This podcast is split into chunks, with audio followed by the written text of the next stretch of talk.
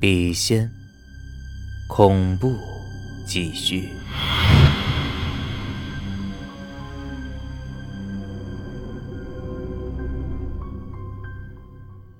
正如磊预料的一样，接下来又是一周平静的日子，没有任何特别的事情发生。但我和磊却是在焦躁和不安中度过的。我已经完全相信每隔七天之后的一次大难，磊也开始相信我们似乎是被某种神秘的力量所干扰。但我还是觉得笔仙的说法不太可靠。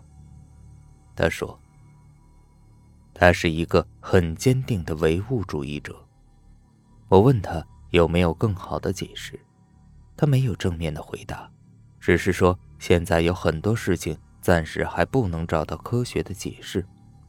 但是他在说这句话的时候，我看到了他眼中的惶恐。在那一瞬间，我了解到。其实他已经开始动摇了，只是口头上还不承认而已。这更加深了我的恐惧，因为少了个坚实的精神依靠。我每天都恍恍惚惚，随时感到头重脚轻，心中只是盘算着还有多少天又该到那可怖的星期五了。这种感觉。很像一个知道自己还能活多少天的人，计算着自己死亡的到来。这并不是一个愉快的感觉。我在看着一天又一天厄运的日子将要临近的时候，甚至希望噩梦提前到来。等待必然要发生的恐怖事情，无疑是一种折磨。丽察觉到了我的不正常，他问我是不是病了，我只能报以苦笑。由于并没有把上个星期的事情告诉两个女孩子，而且他们那天晚上也没有遇到什么古怪的事情，所以对于他们来说，差不多半个月都是平平安安过的。他们也差不多快要忘了请笔仙和后来的怪事，只有袁偶尔还笑嘻嘻的开玩笑说：“哎，小心了，被笔仙上了身，可不是那么容易再脱身的。”我和磊。瞠目结舌，无言以对。近来烟是越抽越凶了，两个人一天要买三盒烟才够。我说：“等这件事过了，咱们是不是该戒烟了？”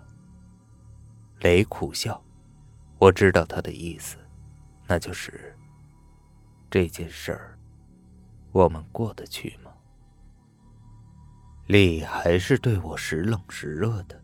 他找了份咖啡馆的侍应工，每天晚上从六点半做到十点半。头两天我还开磊的车去接送，后来一不好意思麻烦磊，二来确实离家不远，走路也就十五分钟，也就懒得去了。袁悄悄地对我透露，咖啡馆里有个男的在追丽，为此我很是苦恼。磊安慰我说：“算了，一切随缘吧。”眨眼间，就到了请笔仙后的整整第三个七天。这天下午，我和磊商议了很久，都觉得最好哪里都不要去，就在家待着。吃完晚饭，我把我的电脑搬到磊的房间，两个人开始对决 CS。袁自己在一旁听着音乐，看着书，因为前一天晚上都没有睡好。一直在提心吊胆，今天会发生什么事儿，所以我其实没有什么玩游戏的兴致，但为了不扫磊的兴致，还是强打起精神陪他一直杀到了九点。最后我实在困得头都抬不起来了，于是打了个招呼，自个儿回房睡觉。头一沾枕头，倦意顿时充满全身，半梦半醒间。想到今天毕竟什么事情也没有发生，心中一宽，便睡着了。那天晚上我做了很多梦，很混乱，好像是把丽带回家来看爸妈，看你们二老。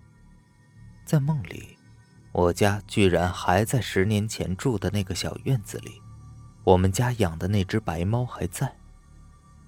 丽过来对我说：“白猫不见了。”我走到天井，打开水缸盖子，白猫的尸体便浮在水面上。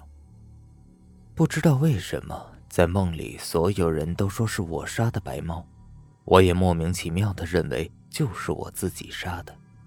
我心里又是后悔又是内疚的，难过的很。直到丽悄悄的告诉我：“我。”我猛然惊醒，发现丽不知道什么时候已经回来了，正好好的睡在我的身边。我伸手搂住她，她乖乖的蜷缩在我的怀里，只是手脚一如以往的一片冰凉。困意又上来了，闭上眼睛，梦，居然是接着。丽说：“不要给别人说，好不好？”我说：“好。”丽又说：“他不是有意的。”我说：“我相信。”他说：“他杀猫是因为猫想杀了他。”我笑了。有点冷，我睁开眼睛，发现窗户没有关好，冷风从窗户缝隙灌了进来。我想起身关窗，身体却留恋温暖舒适的被窝，闭上眼睛，梦又接着来了。丽从水缸中捞起死猫，不，他在杀猫。他为什么要杀死一只死了的猫？他在演示给我看。他用手死死的扼住了猫的脖子。他居然笑了。在这一瞬间，我惊讶的发现，原来他不是丽。冷风又在吹头，我虚开眼睛。看见丽衣冠整齐地站在窗边，月光从窗外射进来，在他身上镶上一层惨白的白色的边儿。他想干什么呀？我努力地看着，还是看不清她的脸，但我知道，她在看我，她在盯着我看。风又从窗口吹了进来，吹得她白色的长裙飘来荡去。她不是从来不穿裙子的吗？我猛然坐起身，发现原来是个梦。窗边没有人，只有风刮着白色半开的窗帘，不断的晃动。月光将晃动的窗帘投在墙上，呈现出一个巨大的、不断摇晃的半透明的影子。我这才发现枕边没有人，力不见了。啊，上厕所去了吧？我这样想到。躺下想继续睡，却再也睡不着了。看看表，已经是凌晨一点。我在床上翻来覆去折腾了好一阵儿。奇怪的是，我竟然睡意全无。再看一次表，一点半，李还没有回来。我心里微觉奇怪，起身去卫生间，没人。于是推开磊的房门。明晃晃的灯光顿时刺得我睁不开眼睛。醒了，磊问道。他还在电脑旁上网。李和袁正坐在床边说话，只是见我进来就不说了。我盯着李，他并没有穿古怪的长裙，也不是睡衣，而是整整齐齐的穿着衬衫和牛仔裤。我觉得他看着我的眼神有点奇怪，于是我问道。你怎么不睡了？丽瞪大了眼睛问我：“啊，我我，你睡昏了呀？我什么时候睡过呀？我下班回来就一直在这待着。”磊和袁都点头，一股寒意顿时贯穿我的全身。那个站在窗边的人影也许是梦，但那个睡在我怀里的女人呢？那绝对不是梦，我敢肯定。我记得她冰凉的手脚，如果不是梦，那是谁呀？我脑海里闪过一个可怕的念头。